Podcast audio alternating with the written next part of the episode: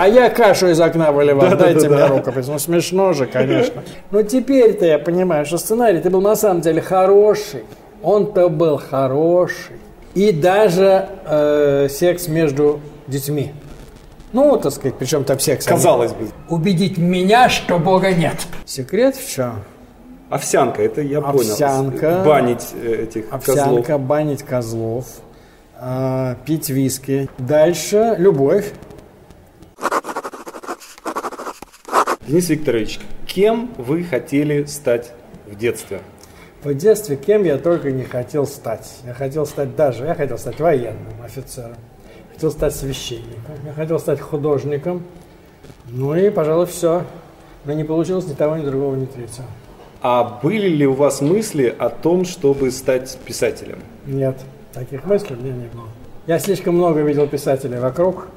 Не то, чтобы они мне не нравились, но как-то я понимал, что не надо. Уже писателей уже достаточно.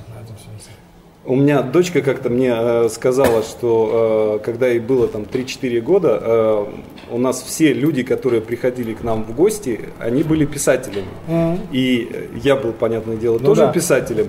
И дедушка и тоже был писателем, и второй дедушка тоже был писателем. То есть все были писатели. Она думала, что ну, нормальные взрослые, они обязательно должны быть писателем.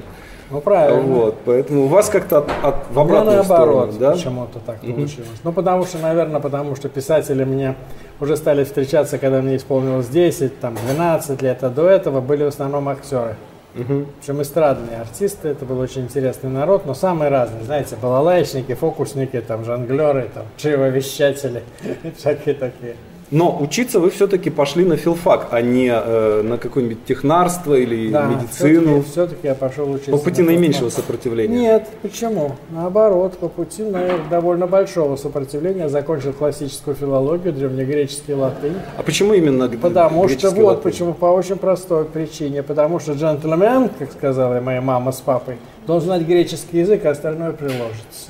Вам когда-нибудь в жизни пригодилось знание Да, вы греческого знаете, языка? пригод- пригодилось. Во-первых, оно мне пригодилось, когда я остался совершенно без работы и без аспирантуры. Я устроился преподавать в дипломатическую академию современный греческий язык. Хотя современный греческий язык я знал не так хорошо, как древний, но я как-то быстренько сообразил, поднатаскался и э, стал неплохим преподавателем. А, ну а кроме того, я с большим удовольствием, так сказать, когда я читаю, когда я слышу, смотрю спектакли, я понимаю всю культурную глубину того, что происходит, понимаете, я, для меня всякие там происхождение слов, там, все это для меня не загадка, поэтому, конечно, в смысле культурного багажа это огромная, так сказать, штука, греческий язык, и, ну и латынь, разумеется, как же без латыни. А древнегреческий язык, он же ну, достаточно сильно отличается от современного греческого. Вы знаете, он, конечно, отличается сильно, но мог бы сильнее за То есть это не как старославянский язык и современный русский. Ну, примерно так же. Но старославянский язык, ну, мы же понимаем в целом, так сказать, Ну содержание. вы, например, с греком можете поговорить, с современным греком на, Древнегреческий? на современном, А не, на ну современ- так, чтобы он понимал. На современном, конечно, естественно. Вполне свободно говорю на современном греческом языке. Без, без разговоров, безо всяких, с любым греком, с профессором или с, на бензоколонке. Естественно. Можете ли вы вспомнить, э, вот вы закончили филологию, и э, свой первый текст? Мой первый текст, ну, понимаете, у меня были научные работы студенческие, которые я писал для, которые я докладывал на научных студенческих конференциях. Вы себя видели неким... Да, кем, как- вы, кем ну, вы себя ученым, видели в то время? Ученым, да? исследователем. У меня была довольно редкая специальность. Я был палеографом. Я занимался средневековыми греческими рукописями. То есть их в Москве очень большая коллекция в библиотеке Ленина, особенно в библиотеке исторического музея на Красной площади. Очень много и очень, так сказать, высокого качества, очень древние. Вот я занимался, грубо говоря, читал, сличал, расшифровывал э, средневековые греческие рукописи. Я занимался этим, у меня несколько статей по этому поводу в студенческие годы было опубликовано, то есть имена писцов, кто это писал, кто автор этой миниатюры, там, с какой рукописи была пис- переписана эта рукопись, вот такие вот текстологические, палеографические штучки. Я этим занимался, и В общем, как бы неплохо. У меня были совершенно великолепные учителя, так сказать, люди с мировым именем. Как может выглядеть э, ну, крутое научное открытие э, в этой области? То есть это открытие какого-то нового текста в или этой понимание области может быть, отк... может быть крутое научное открытие, может быть, во-первых, прежде всего, открытие нового, новой книги, которая где-то чахла в каких-то собраниях, mm-hmm. в монастырях и так далее, и мы ее не видели. Вот, например, скажем, есть Например, книги, которые существуют в одном экземпляре только всего. То есть mm-hmm. вот, а, а, потому что а, самое подавляющее большинство э, средне, ну, древнегреческих, соответственно, они все в средние века переписывались, ну, скажем так, подавляющее большинство греческих рукописей существует в большом количестве экземпляров, их очень много. И это и там Платон, и там Аристотель, и кто хотите, и отцы церкви, и там летописи, пожалуйста. Ну вот, например, скажем, книга Анны Камнины «Алексиада» про деяния ее отца Алексея Первого Камнина, mm-hmm. императора. А, гениальная совершенно вещь. Она существует в одном экземпляре. Скажем, а, книжка такого Киковмена называется «Стратегия кон», тоже существует в одном экземпляре. И где эти экземпляры а, находятся? Ну, одна в Париже, другая в Петербурге, вот, понимаете, вот. Но если бы нашли еще Удивительно, почему книга такая великолепная историческая, исторический роман, историческая хроника, которая написана византийской принцессе, существует только одна. В одном экземпляре. Ее никто не переписывал. Или переписывано, пропало, уничтожено. Вот если найти еще одну, конечно, это было бы огромное открытие. Было бы открытие, например, скажем, найти, наконец, пресловутое слово о полку Игореве там, в русских рукописях найти, это было бы огромное открытие. Вот такого рода. Потом э, можно найти там, в, находят сейчас все время какие-то уточнения, дат, там, сколько было детей у какого-то там царя, там, кто когда родился, кто с кем когда встретился. Это, понимаете, это постоянная работа идет. А ну таких вот сногсшибательное открытие, это может быть только вот о котором я говорю, когда найдут что-нибудь. Или ну, на вашей памяти происходили такие открытия, может быть, к которым вы были ну, причастны или вы видели, как я это не был, конечно, я ничего не открывал. Такого, естественно, молод был, и опыт у меня был маленький. Но я, например, скажем, видел, как мой учитель открыл там список детей вот этого, кстати, вот этого Алексея Камнина. Угу отца Анны, там у него была какая-то туча детей, он нашел на обороте какой-то рукописи, написанная каким-то придворным человеком, а может быть даже его собственной рукой, черт его знает, понимаете. Э, список вот родившихся детишек очень смешно, и там смешно еще было, что они почти все рождались в одно и то же время, то есть понятно, что детей делали, так сказать в, одно, в, в, одной, в один и тот же сезон, что ли. Только, только с разными женщинами. Да, нет, почему? С, с мамашей, а, мама, в, один, в одну, одну, одна, одна, одна в женщина имеется в виду в одну и ту же дату, Колян. То, то есть, а. э, ну, Одинаковые говоря, по гороскопу. Да, все. дети рождались там, ну, условно говоря, в марте, значит, их заделывали, соответственно, где-то там, mm-hmm. в, июне, там в июне, понимаете, вот что-то такого. Вот. Ну так, тянет на, на научные открытия. Ну нет, но это интересно. Видишь, это, конечно, сразу публикуется. Это позволяет уточнить разные имена и фамилии. Вот кто этот человек, а на самом деле он был принцем, мы этого не знаем, что он был э, царевичем или принцем, а оказывается, вот он кто такой. Ну, вот такие. Но это, понимаете, это такая конкретная история, конкретная история, вот э, такие вот, так сказать, полевые исследования, что называется. Угу они всегда в истории необходимы. Вот, например, скажем, когда изучают даже историю, вот нынешнюю историю, скажем, Отечественной войны, а, изучают, вот моя жена этим занимается, она как бы историк-любитель, хотя она по профессии, она экономист, она э, доктор наук, она замдиректора института, но при этом она в любительским образом изучает там э, военную историю Великой Отечественной войны, и поэтому вот как наш журнал боевых действий полка, например. Вот, uh-huh, вот, вот uh-huh. там вот все вот на этом уровне понятно, куда, куда шли, куда, так сказать, кого встретили, сколько погибло, как была фамилия там командира, вот кого потом переназначили. Вот. То есть вот такое вот примерно исследование про средние века тоже ведется постоянно. В то время э, мешало вам в вашей работе или помогало то, что вы э, были э, прототипом героя, известного всей стране, вы знаете, нет, не мешало, и не могу сказать, ну, Не Или, может сказать, быть, вы этим пользовались? Я не могу сказать, нет, не пользовался. А как мне было этим воспользоваться? Прийти в библиотеку, сказать, дайте мне вот такую вот рукопись, мне сказать, знаете, она осыпается, она э, очень редкая, мы ее, так сказать, выдаем только... А вы кулаком по столу. А я говорю, а я, а я кашу из окна выливал, дайте мне рукопись. Ну, смешно же, конечно. Ничего подобного, конечно, не было.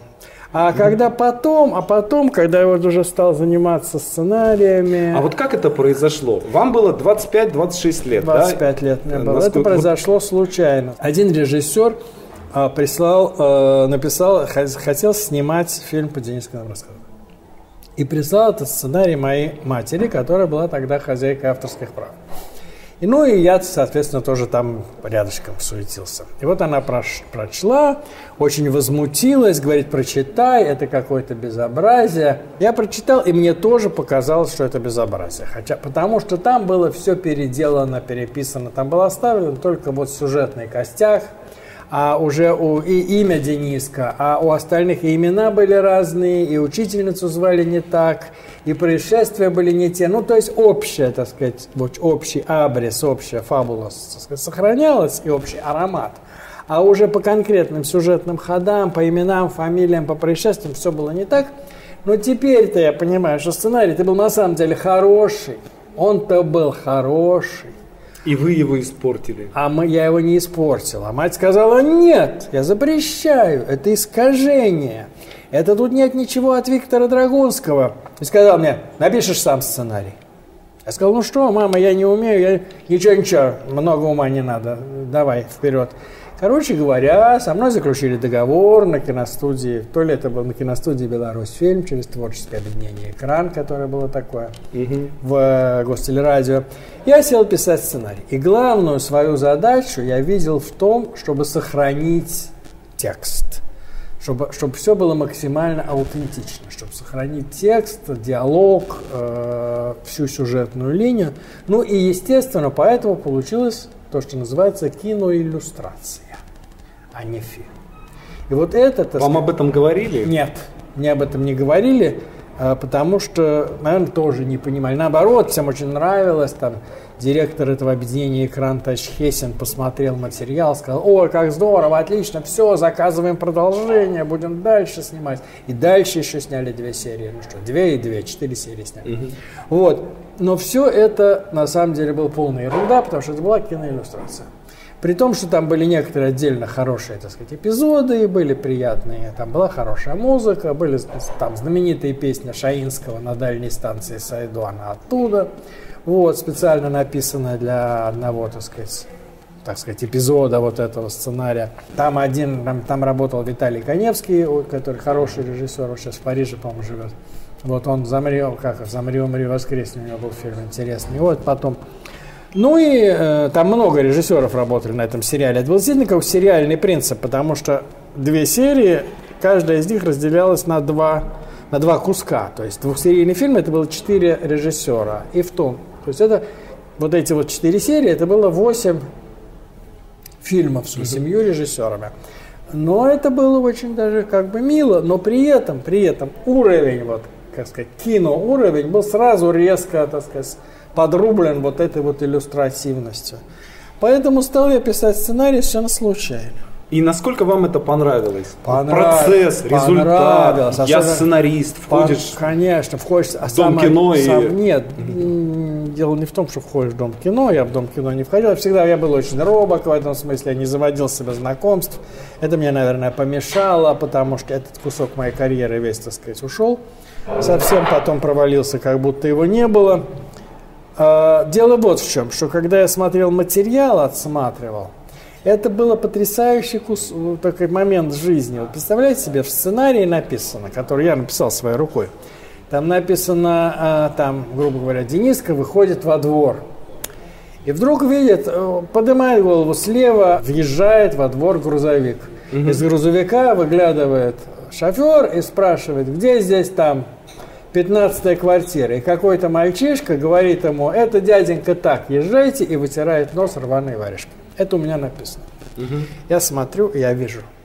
Слева во двор въезжает грузовик. Выглядывает шофер, кричит, эй, где здесь 15 квартира? Подкатывает, подскакивает мальчишка, говорит, дяденька, езжай туда, и вытирает нос рваной варежкой. Ну, чувствуешь себя богом, демиургом. Вот ты написал, и это вот живое. То есть это ужасное, в этом смысле это ужасная трава.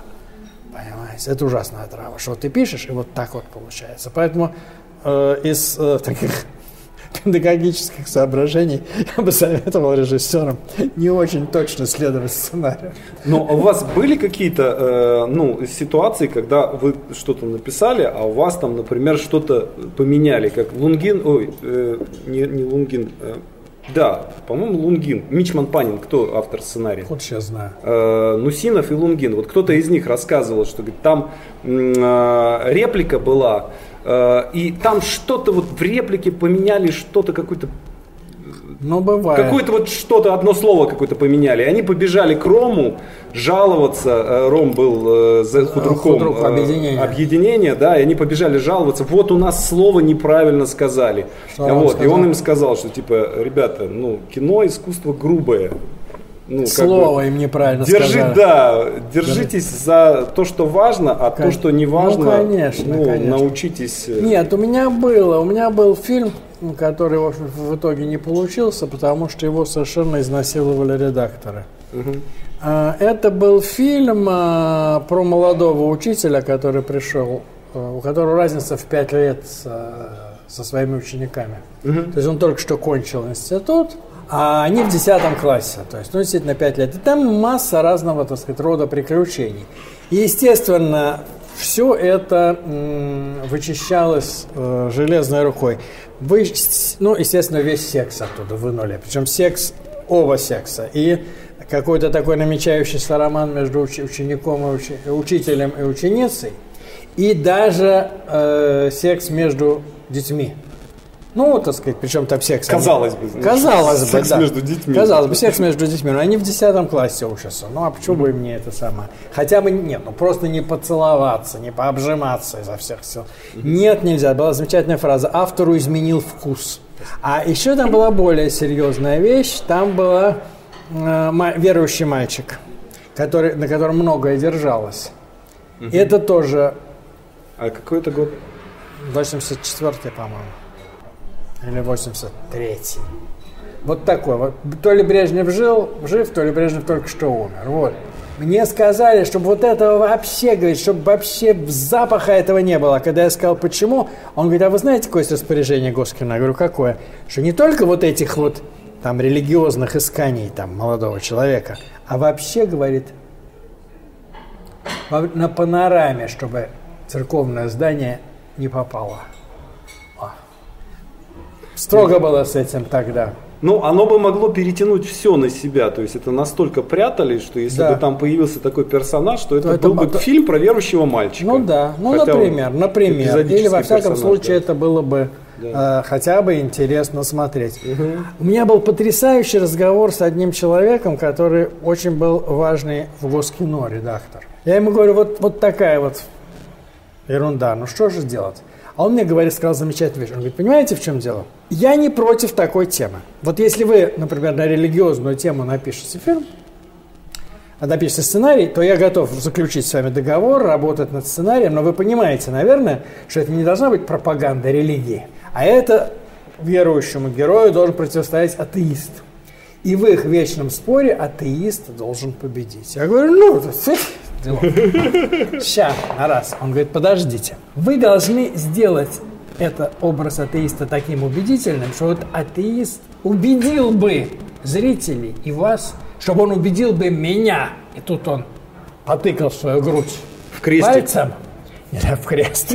Грудь пальцем и посмотрел на меня сквозь толстые глаза, такими, толстые очки такими маленькими глазками. Убедить меня, что Бога нет. Очень круто. Я думаю, ну нет. Вас я не пе- переубедить не получится. Вот. Короче говоря, вот так. Это очень смешно. А как у вас, вот, э, ну, э, как человек в советское время по своей воле может спустить в унитаз карьеру сценариста? Как это вам удалось?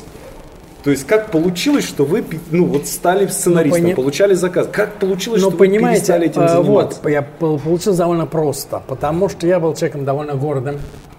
Я сейчас таким остаюсь, ну, то есть каким-то представлением о собственном достоинстве. И э, делать плохие сценарии или, например, без конца получать авансы и потом фильм. Надо сказать, что на это можно прекрасно прожить. Пишешь заявку на сценарий, получаешь аванс, потом сценарий, пишешь сценарий, его закрывают, а у тебя тем временем на другой студии еще одна заявка, еще один аванс. Ну, я думаю, ну, ребят, ну можно ли так тогда стыдно так просто? Денис Викторович, сейчас тоже есть такая стратегия. Я понимаю, но тем не менее мне как-то было стыдно. Вот. Э, тем более, что сценарии, которые я писал, я инсценировки писал, сценарии, которые я писал самостоятельно – они либо получалось вот такой порубленный в капусту, как вот этот вот сценарий про а, школьников, либо их просто тоже вот так же с э, сценарией и заявкой, иногда даже э, чуть ли не там 75%, потому что закрывали на самой на стадии режиссерской разработки, понимаете? У меня были интересные, э, на мой взгляд, сценарии. У меня был интересный сценарий э, про женщину, которая бросает мужа, потому что он стукач, грубо говоря. Угу. Она узнает случайно, что он, так сказать, официально, так сказать, он пишет, так сказать, он такой вот, ну, на договоре, как говорится, с конторой пишет. Вот. Э, у меня был интересный сценарий такой, как бы о людях, которые э, попадают в шахту ракеты стратегической, баллисти, вот этой межконтинентальной, баллистической, они попадают в шахту ракеты, и в этот момент начинают, говорят, что тревога. Что все, все закрыто, сейчас эта ракета выстрелит, а потом по, или по нам выстрелят кто-то. В общем. И там начинается между ними. Понимаете, это, наверное, в каком-то смысле это была версия знаменитой пьесы Биргера «Потоп», как в гостинице остаются такая была популярна в начале 20 века пьеса, как остаются люди в э, гостинице где-то, и там поднимается вода, и там несколько человек, и сейчас они все погибнут, и начинается такое вот выяснение отношений, пос, так сказать, последнее. Вот, такая была, был сценарий. Был сценарий про двух друзей, а, один из которых был бывший полицай, а другой просто бандит. И как они прекрасно живут, э, такие два уголовника, и как они прекрасно живут в э, Минске, грубо говоря, и при этом они, бывший полицейн как бы ведет приличную жизнь, но он укрывает этого бандита. А бандит, у него там на квартире держат там оружие, там награбленные деньги, и что они прекрасно себя чувствуют, что они... Э, сценарий был про то, что есть люди, которые не испытывают ни малейших угрызений совести по поводу ни по поводу военных преступлений, ни по поводу просто текущих преступлений, что они вот так вот у них все. Живут у одного даже усыновленный ребенок, он считает, что вообще, вообще все отлично. Вот. А Тоже, мне интересно, а вот эти истории, их, а, их можно, э, ну, вот они умерли там, или их как-то Нет, ну можно, может быть, я их как-нибудь использую когда-нибудь. В другом виде, повесть другом написать виде, или Может еще быть, может быть, да. Но надо сказать, что я, правда, тут одна есть трудность что я разделался с этой сценарной и, я кроме того писал еще пьесы, только mm-hmm. сценарий. Я со своей этой карьерой разделался очень радикально. То есть я взял такую большую, я несколько раз таскал и свою дочь э, привлек к этому, потому что все же было в нескольких экземплярах. За раз не унесешь. У меня было примерно 25 пьес и сценариев. Я всех их выкинул на помойку. Я не оставил ни одного дома. Это было на машинке перепечатано. Это, вы, это было разовая какая-то Разово, или постепенно? Разовая, это было разовое. Это, это было после какого-то события, Нет, да? Нет, просто вот это событие в голове случилось. Я понял, ну все, хватит. Угу. Ну, хватит, хватит. Вот, и мы а о чем вы думали, когда, когда это происходило? Когда я думал, я уже думал о будущем. Я к тому времени... И чем вы хотели заниматься? А я уже занимался, уже начал заниматься политическим анализом. Я уже тогда написал несколько статей, которые очень хорошо прозвучали. А это какой год? 89-й. 89. Перестройка да. начинается. Да, да, да, да, уже и... началась перестройка. Эти статьи очень хорошо прозвучали, их переводили на иностранные языки, меня приглашали даже за границу, там читать угу. лекции и так далее. То есть, э, вот я понял, что начинается, начался вот этот вот такая Кира Прошутинская, которую вы, наверное, знаете. У меня была передача «Пресс-клуб». Там я был вообще звездой пресс-клуба. Там чуть ли не раз в неделю выступал по телевизору. Там потом э, Малкин, ее муж, э, сделал передачу, которая называлась, извините за выражение, «Однако». И вот в этой передаче я был ее ведущим, я, наверное, полгода провел передачу, так сказать, раз в неделю я выходил там в белой рубашке с подсученным рукавами, что-то такое. Вот. То есть у меня как бы сейчас другая жизнь совершенно. Я думаю, да ну его. Вам больше нравилось заниматься журналистикой, чем написанием сценариев? В тот, ну, мо- перло в тот, вообще в от тот этого? момент, да. В тот момент, да, понимаете. Я всегда вот э, разделяю свою жизнь на какие-то куски, и не могу сказать, что это вообще, понимаете. Я же довольно уже довольно старый человек, я 67 лет, поэтому могу сказать, что в тот момент мне, конечно, нравилось заниматься журналистикой, и даже не столько журналистикой, сколько политической. Я не был журналистом в простом смысле слова. Аналитиком. Аналитиком, да. Я не брал интервью, я не ездил в командировки и так далее. Я Наблюдателем. наблюдатель, да. Я писал такие проблемные статьи.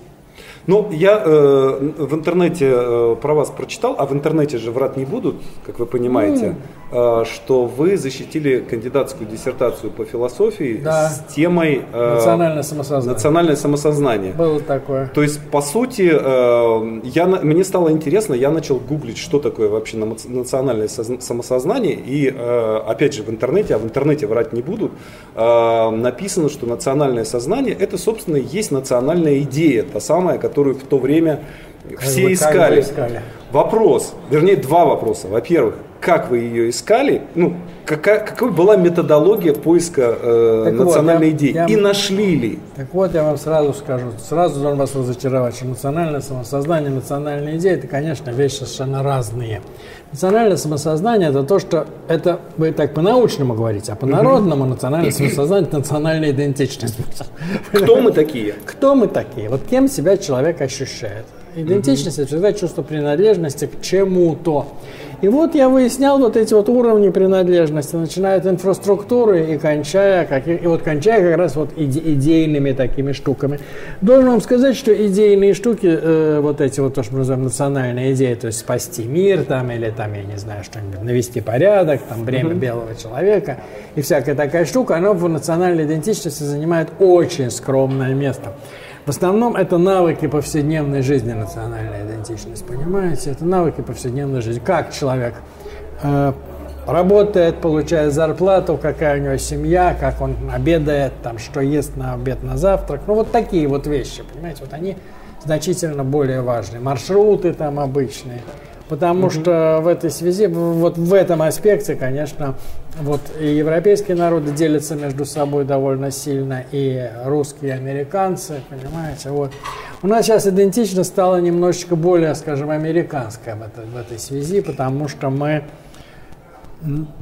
банкоматы и эти самые, и авто, как это, хайвеи, автодороги, понимаете, мы стали очень инфраструктурно завязаны на страну в целом, плюс вот эти вот социальные сети, поэтому мы можем сколько угодно ругать свое правительство, но при этом мы остаемся, так сказать, ну, патриотами по ну, по жизни, как говорят, как говорят, как говорят ребята, по жизни в прямом смысле слова, что мы живем в этой стране, мы пользуемся этими карточками, этими вот маш, этими автомобилями, этой полицейской системой. Ну, вот, То есть для нас очень важно, что мы живем что, в мы, России. что мы живем в Да, России, есть что этого- Россия... самого этого факта Да, достаточно. Что Россия того, чтобы- устроена вот так, и что нам нравится. Ну, Мы вот вросли в эту жизнь. Мы и есть Россия, понимаете, в нашем во всем бытовом поведении. Вот это было пример, ну, язык, там какие-то шаблоны э, слов, там, ну, это тоже длинное дело. Видите, какая штука? Вот вы меня сейчас спрашиваете про эту диссертацию, это было, казалось бы, всего ни- ничего. Это было каких-то 15 лет назад, я защитил ее в 2002 году. Но, но поскольку я свою жизнь всегда делю на куски, у меня где-то примерно Это было четыре куска назад. это был нет, это было не 4 куска, это был один кусок назад, потому что это где-то примерно в числа 5 или, может быть, 6 декабря 2007 года я стал писателем. Понимаете? И стал у меня, сказать, То есть друг- вы друг- прям другая, точ- другая точно дату, дату Да, помните. да, друг- другая. Да, да, да. Окей, хорошо. Вы При думаете, это каких хо- обстоятельствах это произошло? Дело в том, что я работал, в- я был в политической аналитике и как бы в практической политике. Я работал в партии «Союз правых сил». Вот эта партия Чубайс, Гайдар, Немцов, там все вот. Угу. Вот. И э, был главным редактором этой газеты. И в частности, я, у меня был еще блог в живом журнале под названием Clear Text, который был партийным блогом. Он был моим личным блогом, но я в нем писал только про политику. И вот я, к сожалению, ну, наверное, знаете, фрейдовское вытеснение, не помню какого именно числа, были вот эти вот результаты выборов седьмого года, в которых мы пролетели как фанера над Парижем. Я тоже лично пролетел, потому что я тоже был в списке депутатов в Госдуму там, и так далее. У меня было проходное место. Вы будете смеяться, я возглавлял саратовский список партии Союз правых сил. Мне говорили, ну давай, а почему? Я говорю, да нет, ну что ты что, ты возглавляешь список, если мы набираем обещанные нам, внимание, обещанные нам 5%, то ты в Госдуме. Я говорю, ну, действительно, соблазн, конечно. Ну, почему-то тогда все прям были уверены, что все, все были, СПС проходит. Все были все уверены. Там... Что-то там где-то, что-то там не стасовалось, что-то там не, не совпало. Я тогда работал в «Крокодиле», и у нас сотрудник один вошел, вот в день, когда были объявлены результаты, он вошел, швырнул сумку, говорит, ну, в конце концов, могли бы им и прибавить. Да. Очень смешно. Ну, однако не прибавили. Однако не прибавили, но и при этом очень сильно убавили. Ну, в процессе подготовки к выборам, предвыборной mm-hmm. кампании. Вот, и я тогда начал публиковать рассказы свои. То есть блог остался, я просто сменил пароль и стал в нем исключительно писать собственные рассказы. Короткие рассказы. И в этом смысле я, так сказать, можно сказать, преуспел, потому что э, уже рассказы этого, из этого блога 200 рассказов э, составили мою первую книжку, которая вышла в Реполе. И очень хорошо она прошла. А вы считаете, вот, ну, моментом становления писателя, вы считаете момент первой публикации или момент написания первого рассказа? Видите, в чем дело? Для меня, для человека, который пишет романы и повести, это разнесено. И сценарий, наверное, тоже. А для меня, у которого размер, а, а, размер рассказа примерно полторы странички, и я его тут же вешаю в интернет, для меня это абсолютно одинаково, понимаешь, полтора часа разницы. Вот, мне как бы без разницы. То есть написали рассказ и тут же его тут же его вешаю, тут же да, да. На самом деле, вот это как раз вот самое интересное, что произошло, да, Почему? Потому что мне кажется, что вы э, первый человек, который, почему я вот когда мы договаривались об интервью, я вам написал, что мне кажется, что вы переизобрели литературу, и я хочу... Это. Очень красиво. Да-да-да. Я, а, очень... я хочу понять, как бы, что, как вы это сделали. Потому что, ну, вот короткие, э, короткие рассказы, э, в принципе, были. Были ну, ультра, ультра короткие рассказы, да, была, я сегодня, я, к сожалению, не смог вспомнить, вот эта женщина, э, которую Франзен называл короткий пруст, которая такие вот рассказики на абзац угу. писала, ну, неважно, не суть важно, да, потому что так или иначе, она писала эти короткие mm-hmm. тексты, но издавала их книжками, и текст публиковал, э, существовал в качестве либо книжки, либо в качестве подборки э, рассказов в, э, в журнале. В журнале да. Да, да, да. А здесь совершенно другое mm-hmm. существование текста. Да. А, и мне интересно просто, как вы это делаете, да, то есть, э, если посмотреть сначала в ЖЖ, потом в Фейсбуке, да, э, у вас есть посты, которые, ну вот пост, да, мысль о том-то, том-то. Или мне кто-то написал в комментариях то-то, то-то, да, я по этому поводу, что посты, вы думаете? Это, это посты, да. да. И потом между этими постами вдруг появляется текст, который ты читаешь совершенно так же, как пост, и где-то к середине этого текста понимаешь, что Блин, а ведь это же рассказ. Вот эта история про э, мужчину, который буквально я там там, сегодня утром у вас читал про мужчину, который влюбился в молодую девушку и так далее, и так далее. То есть я начинаю читать, и я понимаю, ну, это история такого, ну, это какой-то знакомый Дениса Викторовича, который там и так далее, и так далее. Вот. И дочитав рассказ до конца, я понимаю, дочитав этот текст до конца, я понимаю, что это рассказ. Вообще-то. Да, то есть рассказ, маскирующийся под э, такой вот случай из жизни. Вот как вы это делаете? Как я это делал? Понимаете, в чем дело? Вот я начну немножко отступя от вашего, вот как раз про короткие рассказы, вот, э, вот эти самые, просто на один абзац. Угу. Дело в том, что э, мои рассказы это все-таки новеллы классические, при всем при том, понимаете? Что про, это не просто, ведь огромное количество были такие, был первый русский блогер Василий Васильевич Розанов, понимаете, да. который, так сказать, писал вот такие вот посты. Ну, дневник бы, писателя, дневник писателя, толстовские тексты, Толстовский, это все блог, да, да но это, а все здесь блог. именно но, литературный но текст. это дело в том, да, что вот эти вот кусочки, эссе, взгляды, понимаете, а у меня я ни, никоим образом не говорю, что, может быть, эта женщина, которая говорит Франзен, она писала действительно как Пруст, да и бог. А, но я-то пишу не то, я пишу классическую новеллу, как писали вот итальянцы 15 века, как писал великий китайский Давайте так, какие Пусон признаки Лин. классической новеллы? Что в ней должно Там быть? Должна быть? В ней должна быть фабула. Вот вам признак классической новеллы, это о Генри Дары Волхвов. Угу. Про то, что она продала свои, так сказать, э, кудри парикмахерскую для того, чтобы молодому человеку, своему, своему жениху купить цепочку для часов, у него что были золотые часы, но mm-hmm. не было цепочки. А он продал свои золотые часы, чтобы купить ей дорогие черепаховые гребни для ее прекрасных кудрей, понимаете? В результате она ему, а, вот, у них остается цепочка без часов и гребешки без... Вот, что такое новелла, понимаете? Или как у Бокаччи. У человека был, так сказать, ловчий сокол, а к нему любимая, его возлюбленная пришла, и она заболела, ей нужно было этот сокол... Э, для, э, сыну, сыну, сыну. Ее сыну нужен был этот сокол. А он, видишь, она пришла, он свернул его голову и накормил ее этим соколом, понимаете?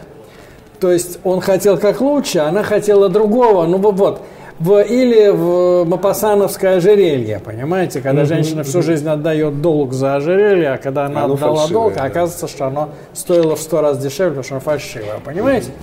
Вот, вот что такое новелла. Новелла – это всегда резкий фабульный поворот. Щелчок. Щелчок. Это в конце вот этот, как называют, пуант, там, который пер, все перерабатывает. Вот что такое новелла. Э, а не просто, так сказать, вот наблюдение над каким-то там событием или над каким-то пейзажем. Ну вот, это первое. Ну, а потом все это должно быть, конечно, я еще все-таки работаю над текстом. Я пытаюсь, чтобы он был все-таки более-менее хорошо написан. Понимаете? Мои первые новеллы, они немножко очень засушенные были, потому что я все-таки старался их втиснуть в экран, чтобы было 2500 знаков, чтобы человек без скроллинга мог прочитать. Но потом Это я... прям челлендж был такой. Да, был да? такой челлендж. Но потом я решил, уже научившись так писать, я решил, что это чрезмерно какой-то жесткий челлендж, и что можно все-таки немножко дать дыхание хотя бы на 3,5, на 4 тысячи знаков написать. Какой многословный. Какой много, просто пруст вообще сплошной. Меня очень, но самое главное, что мне больше всего нравится, это интерактивность. Я не представляю себе жизни старого писателя, который пишет роман, выпускает его, и потом полгода ждет э, во-первых, критику. Во-первых, самого романа, а потом еще за сколько-то месяцев ждет критику. А критики мало. А тут вывесишь рассказ, и у тебя уже сразу Лайки. 300 лайков, сколько-то рожец, сколько-то Вас это заряжает? Конечно.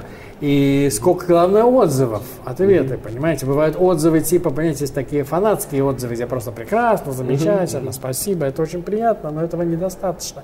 Интересно. Хвалите как... подробнее. Да, хвалите подробнее. Или даже ругайте, но ругайте, говорите, что вот нет, так не бывает, вы вот это написали, а это все клевета, там, советскую действительность, понимаете? Вот. Вот это интересно, потому что я не представляю себе, как люди жили тогда, не. Mm-hmm. Я помню, как мой папа ждал рецензии на своей книжке, он так волновался просто, ах, вот говорят, что какой-то пишет рецензию, что он напишет, понимаете? Mm-hmm. А у меня это сразу все вижу. А бывает такое, что пишете какой-то текст и прям чувствуете, что ну получился, прям ну вот оно да, такое конечно, бывает, бывает, да? Бывает. А на выходе Три лайка. Бывает, бывает. Такой, ну что ж, так, ну бывает. Ребят, вы что, я бывает. Ну, открыл законы природы, а вы мне тут... Бывает, конечно, бывает. А какую-нибудь фигню там, поел торта да, и... и все, так сказать. Бывает, бывает, бывает.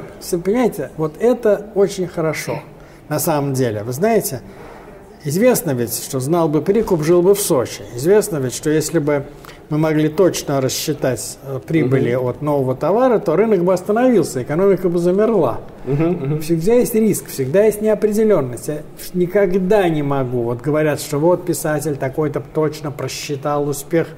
Ну, может, он просчитал, но все равно не точно никогда нельзя точно быть уверенным, на что среагирует. А человек. нет ли здесь такой опасности, что вот вы понимаете, что вот в этот раз среагировали, ну не знаю, на секс реагировали, да? Окей, я в следующий раз добавлю больше секса. Или в этот раз на юмор среагировали, я в следующий раз больше юмора добавлю. Вы, что знаете, вы начинаете себя нет, вы знаете, нет, нет, под... я себя не перестраиваю под это, потому что э, я просто вполне сознательно знаю, потому что все-таки при всей моей любви к лайкам и всякого рода, так сказать, хорошим комментариям, или не хорошим, но таким угу. обильным, главное, комментариям, я все-таки понимаю, что я пишу не для этого. Все-таки я решаю свои проблемы, когда я пишу.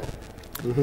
Да, так вот, про интерактив я немножко не договорил. Дело в том, что мне кажется, что сетевое, сетевая литература – это очень интересная штука. Это не просто текст, а это текст, текст, мы скажем, текст это там стебель, а комменты – это листва вокруг него, понимаете? Мне кажется, что сетевая литература не существует в отрыве от комментирования. Понимаете, это не просто, верно, да. не просто вы выставили, вывесили текст на сайте и забыли про него. Нет, это именно комменты и потом немножко общения автора с комментатором. Понимаете? А вы много а, общаетесь? То есть вы на каждый комментарий отвечаете? Нет, я, Или я отвечаю, конечно, выборочно? не на каждый, потому что у меня не хватает просто силы и времени. Потому что иногда бывает, что уйдешь там, вот я сейчас, допустим, я сегодня утром вывесил текст, пришел к вам, вернулся, а там, допустим, не знаю, 50 комментариев. Ну, я не могу посвятить весь вечер ответу на комментарии. Вот. Но, а, ну, ну, на интересные отвечаю. Просто какой-нибудь комментарий ставлю лайк, что если я заметил, спасибо.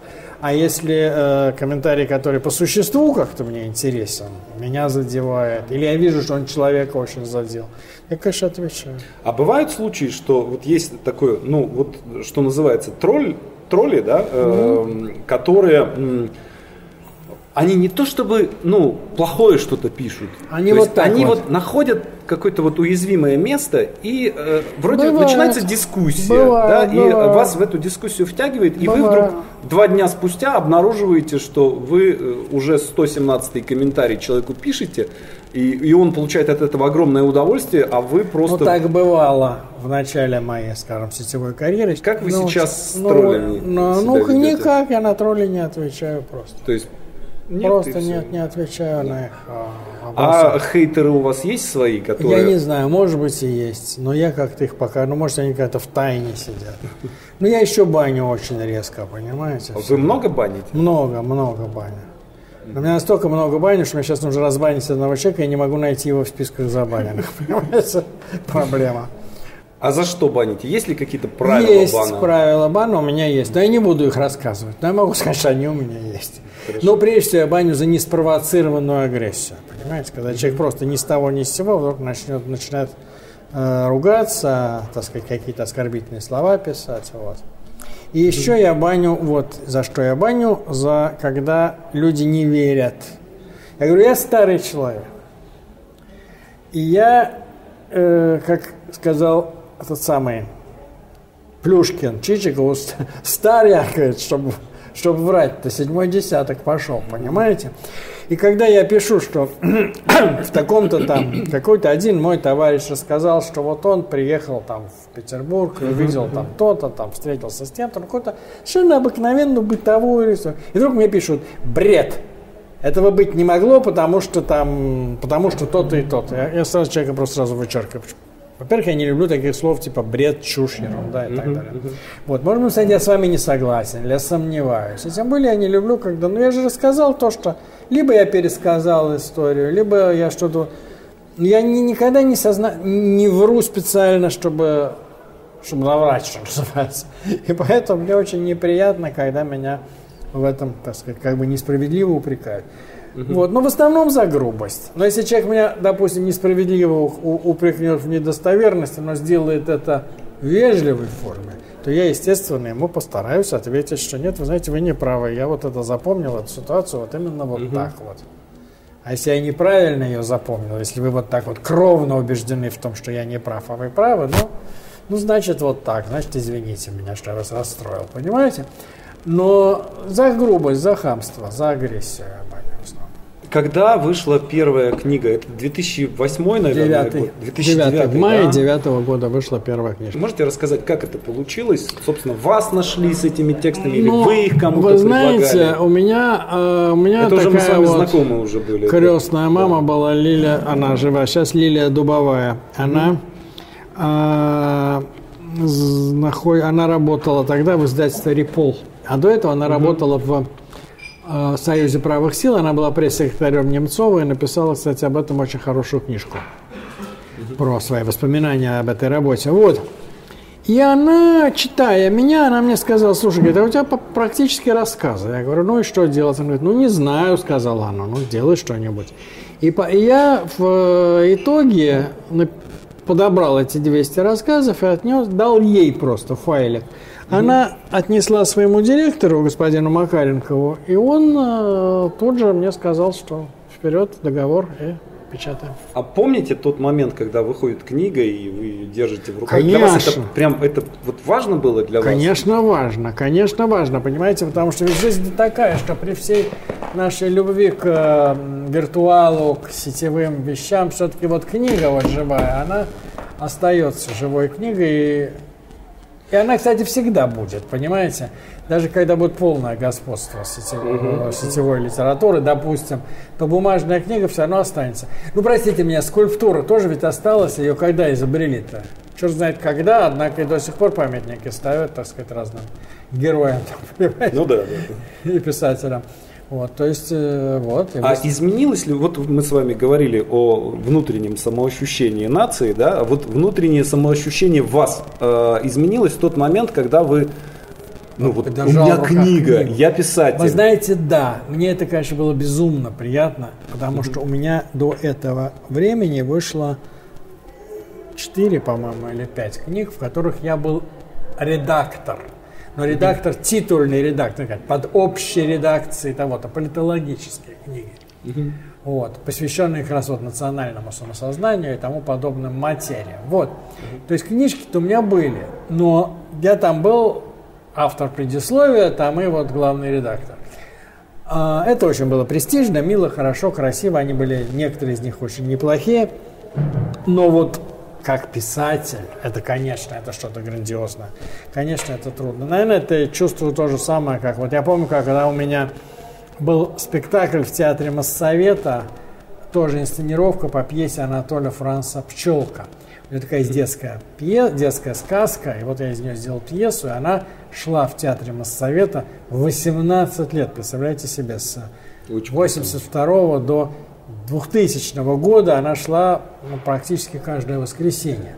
Вот. И когда был этот спектакль, и когда меня первый раз, значит, этот самый режиссер вытащил кланяться на, на сцену, я стоял среди актеров и, и среди режиссера, и там, всех прочих авторов этого спектакля, и передо мной зал 1300 человек, зал театра Моссовета, и все хлопают. Ну, конечно, это, это счастье, это восторг, это радость. Вот примерно такое же чувство я, хотя не столь, так сказать, это было шумно и помпезно, я чувствовал, когда я взял в руки первую книжку, естественно.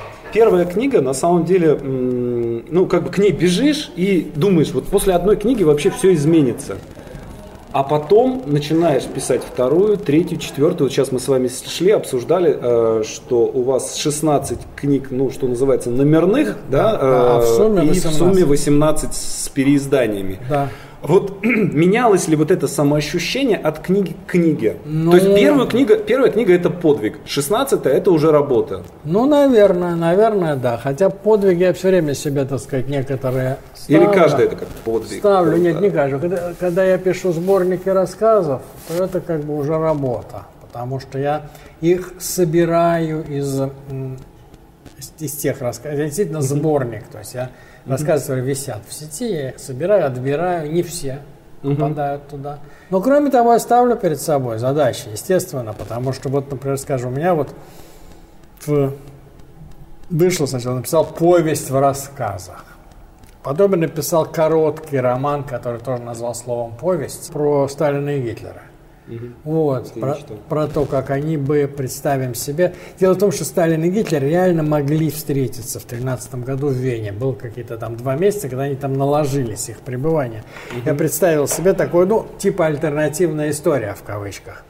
Потому что это не совсем альтернативная история, как Сталин и Гитлер встретились, у них начались какие-то человеческие очень отношения, они еще не, не, не то, кем они получили. И в конце концов дело кончается тем, там очень много фабульных хитрых приключений, в результате которых Сталин становится церковным деятелем, а Гитлер становится успешным архитектором война между Россией и Германией все равно произошла, и два тоталитарных режима и в России, и в Германии все равно случились, и эти два человека смотрят, говорят, ну что, зря, говорит, мы бы ушли из политики, вот если бы мы были бы в политике, тогда бы, наверное, ничего бы такого не было.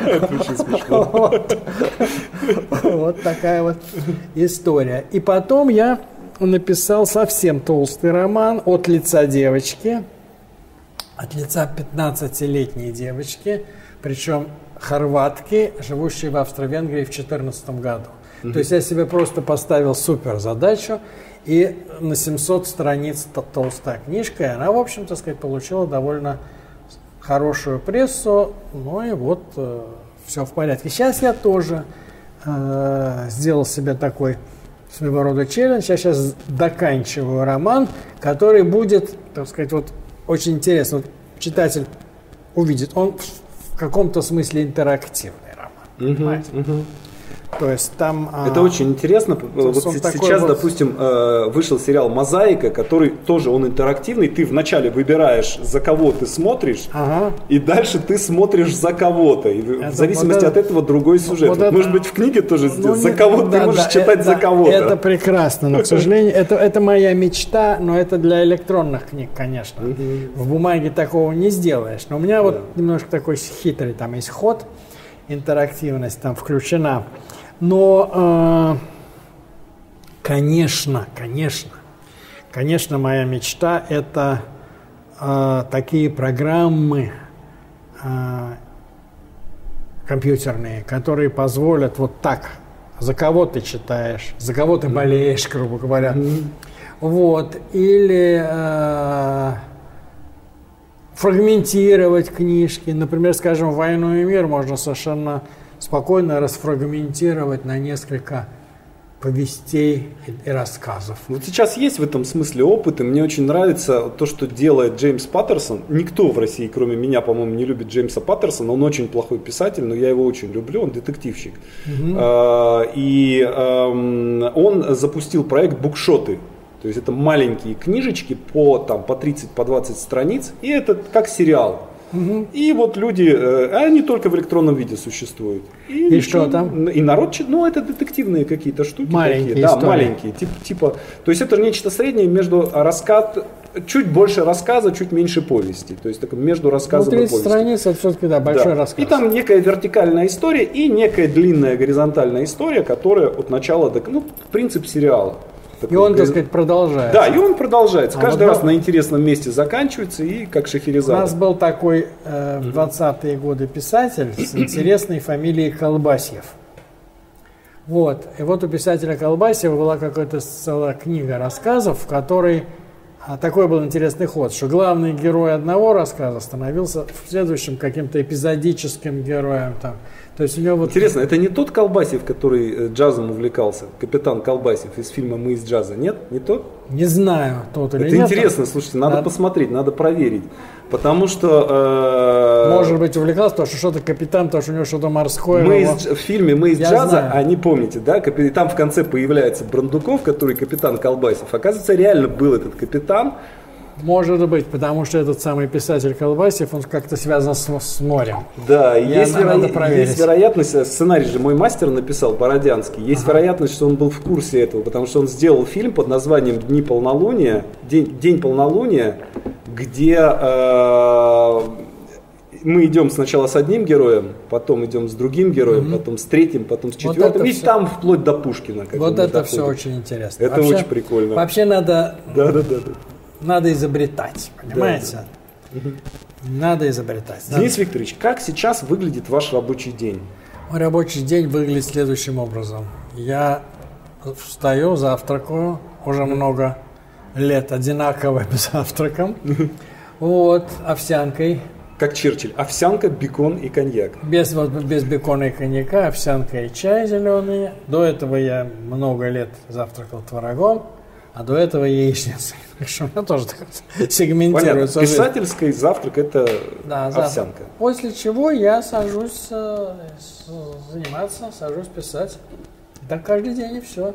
Ну, у меня тоже так бывает. Первый, так, первый час я занимаюсь текучкой, то есть э, отвечаю на письма, угу. э, какой-нибудь постик запостю, прям про политику или про любовь, или там что-нибудь такое пейзажное. Facebook. А потом начинаю уже писать то, что мне надо. Либо у меня есть что-то по вдохновению, обычно у меня, извините за такие смачные подробности, во время я просыпаюсь уже с каким-то сюжетом рассказа, угу. и э, во время мытья в душе я, он у меня уже как бы шлифуется, складывается целиком. Тут важно только, что, но последняя фраза, пуант все равно получается сам во время. Обычно вот придумываешь вот так, а вот когда начинаешь, вообще мне иногда кажется, что я думаю вот этими вот вот этим местом, понимаете, не головой, а вот пальцами на клавиатуре. Вот. И вот так. И пишу рассказ. А если у меня ничего не, э, не приснилось мне интересного, то я пишу вот тот как большой текст, который мне надо писать. Просто. У вас есть какая-то норма там? Четыре страницы в день надо написать или там ну, раньше у меня была норма 2-3 страницы, 2-3 страницы в день примерно норма. Ну, Но 2, это... 2-3 страницы это большая 2-3 страницы это большая разница. Ну, быть 3 3600 знаков, я считаю, для себя, или, соответственно, сколько там получается. А бывают дни, когда вот, ну, не пишется? А, ну, бывает. Ну и что? Ну, не пишется. Тогда я, но тогда я все равно что-то делаю в сети, понимаете? Uh-huh, uh-huh. Я, э, мне очень смешно, что человек уже такой вроде старый, пора бы уже, как говорится, о Боге думать и книжки читать толстые. Я все время читаю, кстати, бумажные книги. Но при этом я в сети просто, можно сказать, живу. А вы френдленту читаете? Или только свои Читаю, читаю, конечно. Большая у вас френдлента? Очень большая френдлента. Она настолько большая, поэтому я читаю, так сказать, про проскакивая. Очень. Ну, у меня, простите меня, у друзей там ровно столько, сколько можно. 4992 человека. Вот. И, конечно, френдлента ведь формируется понятным образом, но да, тем да, не менее, ну нет, но у меня есть примерно вот человек 50. Угу. Или 100. Есть ли у вас выходные? А... Ну, такие вот, все, выходной, компьютер выключен, заперт в сейф и ключ съеден. Есть. С овсянкой. Но все равно ну, хватает это на полдня обычно. И обнаруживаешь ну, себя где-то посреди какого-то фейсбучного срача. фейсбучного срача, совершенно верно. Хотя, конечно, надо. Я иногда, когда я уезжаю отдыхать, я стараюсь поменьше работать. Сейчас я попробую как-то вот, ну, аккуратно сформулировать. Меня в последнее время очень сильно занимает вопрос ну, построения э, биографии э, творческого человека так, чтобы вот это творчество этого человека в процессе творчества не разрушило. Угу. Потому что э, есть очень многие э, авторы, на нашу литературу, если оглянуться, то примерно все, которые себя убивали там, в возрасте от 26 до 37 лет, и есть некоторое количество долгожителей, которые при этом продолжали функционировать, как Лев Толстой, например. Или да? Тютчев. Или Тютчев, да. И, э, ну, или, если, на, или Набоков. Да, если там вот... Или ну, Бунин. Да, вот ближе к моим вот этим вот э, киношным делам, я сейчас смотрю... Габриэл, со, Габрилович. Да, 90, 93, по-моему, года. Да, со все возрастающим изумлением я смотрю на Клинта Иствуда, угу. которому уже примерно 150 лет, и, а он каждый год снимает новый фильм, и каждый следующий лучше, лучше и лучше. Ну, молодец. Вот. А, Плохого ну, человека Клинтом не назовут. Да, да, да, да. Я, поскольку у Клинта Иствуда я спросить не могу, поэтому я спрошу у вас э, не про Клинта Иствуда, а про вас. Потому что как, как вы ухитряетесь, начав писать в 67 лет, 57. Э, как вам удается, чем дальше, тем писать со все возрастающей продуктивностью? Ну, не знаю, как-то вот... В чем пишу... секрет? Секрет в чем? Овсянка, это я овсянка, понял. Банить э, этих овсянка, козлов. Овсянка, банить козлов, э, пить виски немного, но, но регулярно. С утра или вечером, до или после? Все-таки вечером. Хорошо. Ну или во время. Дальше любовь. Любовь, так. Любовь, общение с друзьями. Друзья, которые меня, которых я очень люблю, которые любят меня. Как видите, у меня есть очень несколько очень дорогих мне человек, с которыми я постоянно общаюсь, разговариваю по телефону, встречаю. Если мы ходим в гости друг к другу, мы обедаем там вместе, иногда, иногда семьями встречаемся там. Вот так. А спортом вы не занимаетесь? Спортом специально я не занимаюсь, я просто вот только вот, ну я делаю зарядку, я кручу этот самый велотренажер там, да, так сказать. Угу. Не так, чтобы до, до опупения, но при этом, но кручу все тщательно.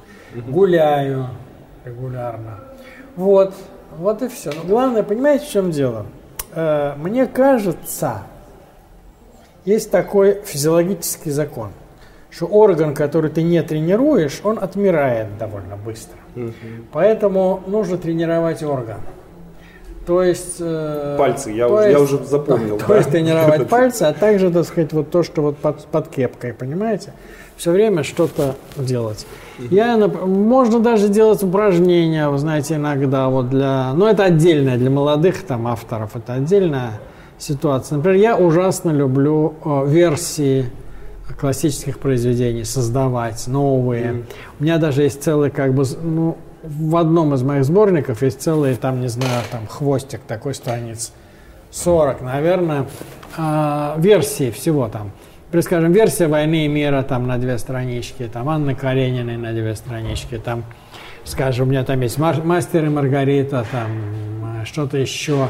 Есть какие короткие рассказы, там чеховские рассказы, мапасановские рассказы, пере, вот перевернутые. У Мапасана тогда надо взять какую пышку, да, и сделать 6 томов. Ну, можно так, а можно история. сделать еще короче. Например, я очень интересуюсь тем, что получилось в рассказе ожерелье. Вот, а что дальше? Ну вот она сказала, что вот деньги ты зря мне платила, ожерелье было фальшивое. А что дальше? А дальше у меня, я уже придумал целый детектив, как они приходят, относят это ожерелье. Это ожерелье, которое она купила, оказывается, тоже фальшивое, потому mm-hmm. что этот самый, а, как его называют, этот ювелир был, этот сам они решают ему отомстить, он там, он уехал с каторги в Алжир, они вот, он, в общем, черта в стопе, понимаете? Все это очень интересно. Или, например, скажем, мне интересно было бы написать «Войну и мир», вот это звучит, конечно, безумным хамством, написать «Войну и мир» при современной медицине, что никто не умирает. Угу. Элен жива, князь Андрей жив, жена князя Андрея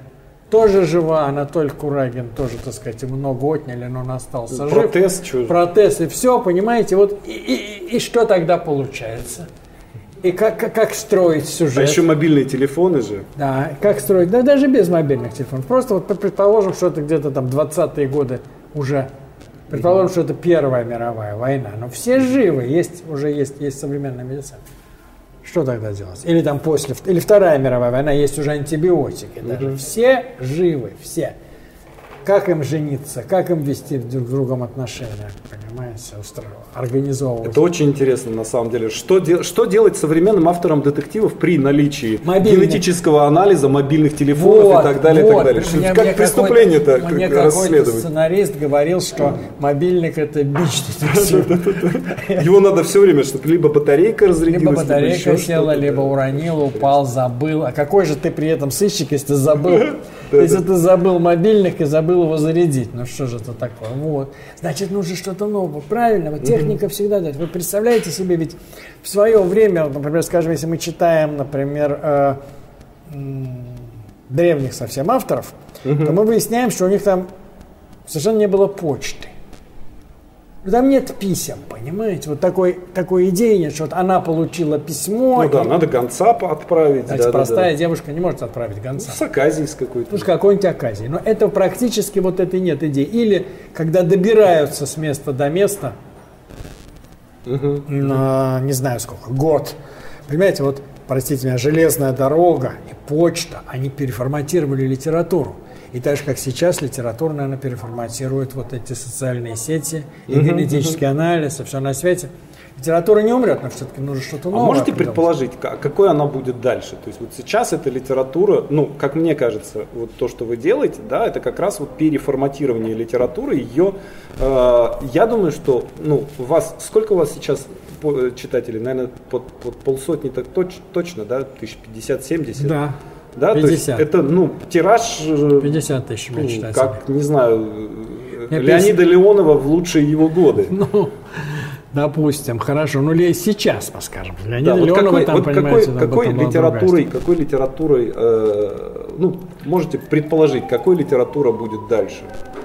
Какие Знаете, темы, какие носители? Вот, так носители, носители литературы будут сам. Вот этот вот, как говорится, шоты вот эти, как они угу, называются? Букшоты, букшоты. Букшоты. Вот букшоты будут, конечно, развиваться обязательно, угу. но при этом будет, будет возра... понимаете, будет возрождение форм, которое сейчас продолжало. Угу. Возрождение форм старинного, вот большого, объемистого романа, потому что больше того, он даже будет пухнуть до какого-то неприличия, потому что, простите меня, то, что пишет Донна Тарт или Энна Гехара, это неприлично прежде всего в смысле объема, понимаете? Ну куда там тысячу страниц читать мелким почерком? Но тем не менее это, этому есть потребитель. Uh-huh, uh-huh. Вот это будет. То есть будет очень э, лобильный такой формат. Uh-huh. Будет и букшот, и с другой стороны будет раздутие. Вот что касается темы, темы то тема, конечно, ближайшая, мне кажется, ближайшая, важнейшая тема, это тема, грубо говоря, тема Анны Карениной в широком смысле слова, то есть тема а, консерваторов и а, прогрессистов в нашей жизни. Uh-huh, то есть э, тема а, расизма, тема социальных лифтов, тема аристократов и простолюдинов, она снова возникнет и снова, так сказать, потому что вот, например, скажем, сейчас, например, в Англии говорят очень модно color blind casting, так называемый. Uh-huh, uh-huh. Это когда, вы знаете, когда там, когда там Наташу Ростову может да, играть да, негритянка, да, понимаете? Да, да. Но с, при этом я могу себе представить, что это может, наверное, это правильно, это очень современно, но при этом любой такой вот прогрессив может вызвать совершенно какую-то чудовищную реакцию, понимаете? Uh-huh. Вот, то есть будет какой-то новые какие-то культурные ну, я не, не назвал бы, ну, неорасизм, давайте назовем это так прямо. Угу. Это проблема неорасизма. То есть имеется в виду, что мы-то за полное равенство, но вот Наташу Ростову играть не могли. Понимаете, ну, угу. такого типа. Угу. Что-нибудь будет такое продолжаться. Проблема... Эм... Ну, а дальше пойдет, конечно, все то, что мы имеем. Это проблема семьи, гомосексуальности, проблема наркотиков. Вот это все будет очень сильно обсуждаться. Это, понимаете, э, вот в России, допустим, э, была акту, самая актуальная тема была тема крепостного права. В Европе была самая актуальная тема тема республики. А сейчас э, будет, наверное, тема вот, вот такая какая-нибудь. Семейная. Тема, тема семьи, но именно тема, тема, тема секса и тема, вот, э, угу. тема новых технологий, тема Э, ухода в виртуал, понимаете, угу. вот тема разрушения семьи, она будет очень актуальна, угу. мне кажется. Большое вам спасибо. Спасибо вам. Очень рад был видеть вас здесь. И я тоже, угу. я тоже.